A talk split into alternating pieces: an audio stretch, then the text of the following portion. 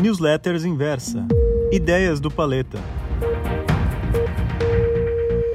Olá, leitor! A tributação sobre dividendos voltou a estampar as manchetes de jornais e das redes sociais. Apreensivos para interpretar os potenciais impactos dessa decisão sobre o preço das ações e também dos fundos imobiliários, eu tenho recebido milhares de questionamentos sobre o que fazer agora. Por isso, vou trazer esse debate aqui para a mesa e tentar mostrar como essa discussão recente já tem feito preço no mercado. É isso mesmo. Na minha opinião, a possível aplicação dos 15% de imposto de renda sobre os dividendos distribuídos pelos fundos e pelas empresas já parece influenciar a cotação de muitos ativos, especialmente os FIIs. Mas vamos por parte. Primeiro, eu preciso aproveitar para pontuar que a volta da discussão da reforma tributária, agora em junho e julho de 2020, em plena pandemia, é um ótimo sinal. Mostra que o governo tem suporte para trazer pautas polêmicas à discussão e que a sociedade parece estar pronta para comprar essa briga. Pois bem, é nesse contexto que tem amadurecido a discussão e a equipe econômica do governo tem vocalizado essa vontade da tributação dos dividendos. E isso ainda sem uma proposta concreta, com todos os penduricários, que podem mudar completamente a percepção do que vale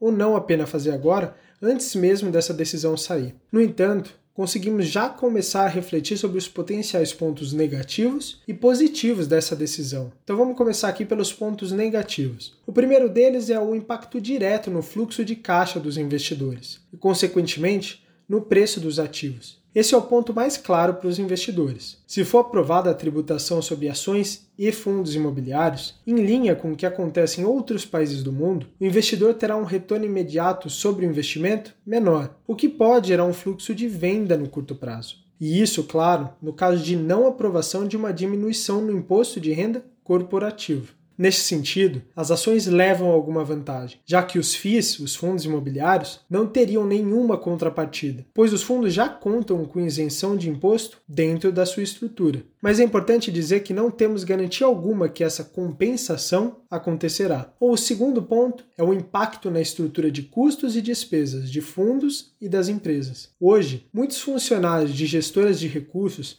de ações e de fundos imobiliários, e também empresas listadas, possuem um plano de remuneração que muitas vezes pesa mais no variável. Caso aprovado, eu entendo que essa medida pode gerar um incentivo para que muitos funcionários voltem ao regime CLT, ou que pressionem por um aumento da retirada mensal, o que geraria alguma pressão nos demonstrativos de resultado e, por consequência, impactaria o lucro líquido a distribuir aos cotistas e aos acionistas. No caso dos fundos imobiliários, poderia paralisar a trajetória trajetória benéfica que tem acontecido nos últimos anos de redução da taxa de administração, inclusive as tornando regressivas em função do aumento do patrimônio do fundo, e também em relação à taxa de performance. Bom, então vamos agora para os pontos positivos. O primeiro deles é tributação sobre os FIIs listados gera um impacto fiscal pequeno para o governo. Fazendo um exercício bem simples, com base nos dados fechados de 2019, quando o IFIX, o principal índice de referência dos fundos imobiliários, batia suas máximas, é possível perceber que o impacto fiscal da distribuição sobre os rendimentos distribuídos seria muito pequeno, aproximadamente 0,04% da arrecadação do governo federal no ano passado. Para você ter uma noção, montante não seria nem o suficiente para a aquisição do edifício Diamond Tower, recém-adquirido pelo BC BRCR11 da operadora de shopping center Multiplan por 810 milhões de reais. Bom, o segundo ponto tem a ver com a regressividade. A regressividade tornaria menor o impacto da tributação sobre dividendos e o preço dos ativos.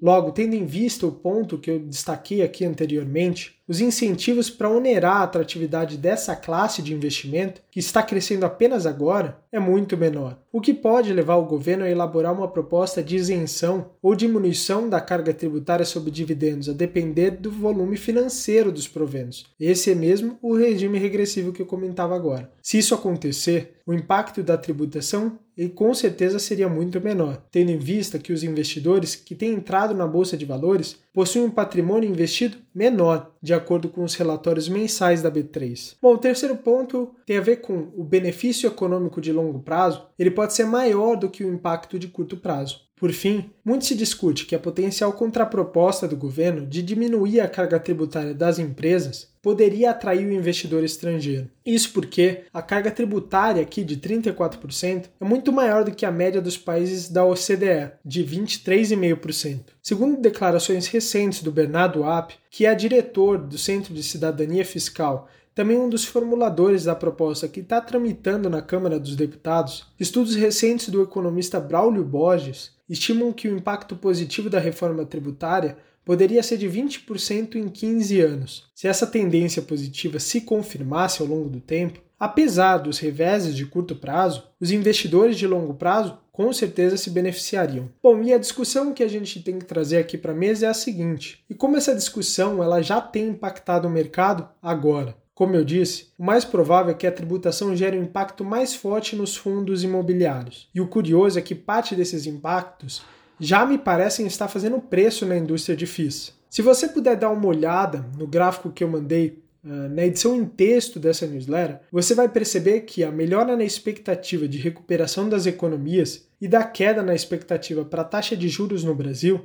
ela não tem sido suficiente para fazer com que os fundos se valorizem como tem acontecido com as ações. Se a gente olhasse para o desempenho do Ibovespa, por exemplo, em julho, as ações subiram mais de 8%. Desde junho, por exemplo, quando o governo voltou a trazer à tona as propostas da reforma tributária, a expectativa para a taxa de juros no Brasil para os próximos 10 anos caiu de 7,4% ao ano para 6,9%. Enquanto isso, o IFIX caiu 3,3% no mesmo período. Vale ressaltar que, historicamente, movimentos de queda na taxa de juros geram um impacto positivo para o preço de empreendimentos imobiliários, pois cria incentivo ao consumo e também ao crédito. Em minhas simulações, essa queda recente do IFIX parece já ter colocado no preço quase 6 pontos percentuais dos 15% que parece ser a alíquota provável para tributar os rendimentos distribuídos. Ou seja, quase metade do seu impacto já parece estar incorporado ao preço dos ativos, o que me dá uma margem de segurança maior para continuar sugerindo que você compre os fundos imobiliários. Bom, e o que fazer agora então? Como eu disse, há muita coisa em jogo que ainda não são claras o suficiente para que eu seja categórico aqui. Mas a minha percepção é que os seus impactos já têm se feito presentes, o que diminui os futuros impactos para os novos investimentos. Mesmo assim, a minha sugestão é: fracione os seus investimentos, evitando fazer aportes grandes e únicos. Escolha uma data fixa aí em todos os meses para que você faça novos investimentos em ações e também em fundos imobiliários. Assim, você diminui a sua exposição ao fluxo de notícias e também a aleatoriedade das cotações no curto prazo. E no mais, eu vou estar aqui ao seu lado. Bom, você gostou dessa newsletter? Então me escreva no e-mail ideias@inversa.com.br. Um abraço e até a próxima semana.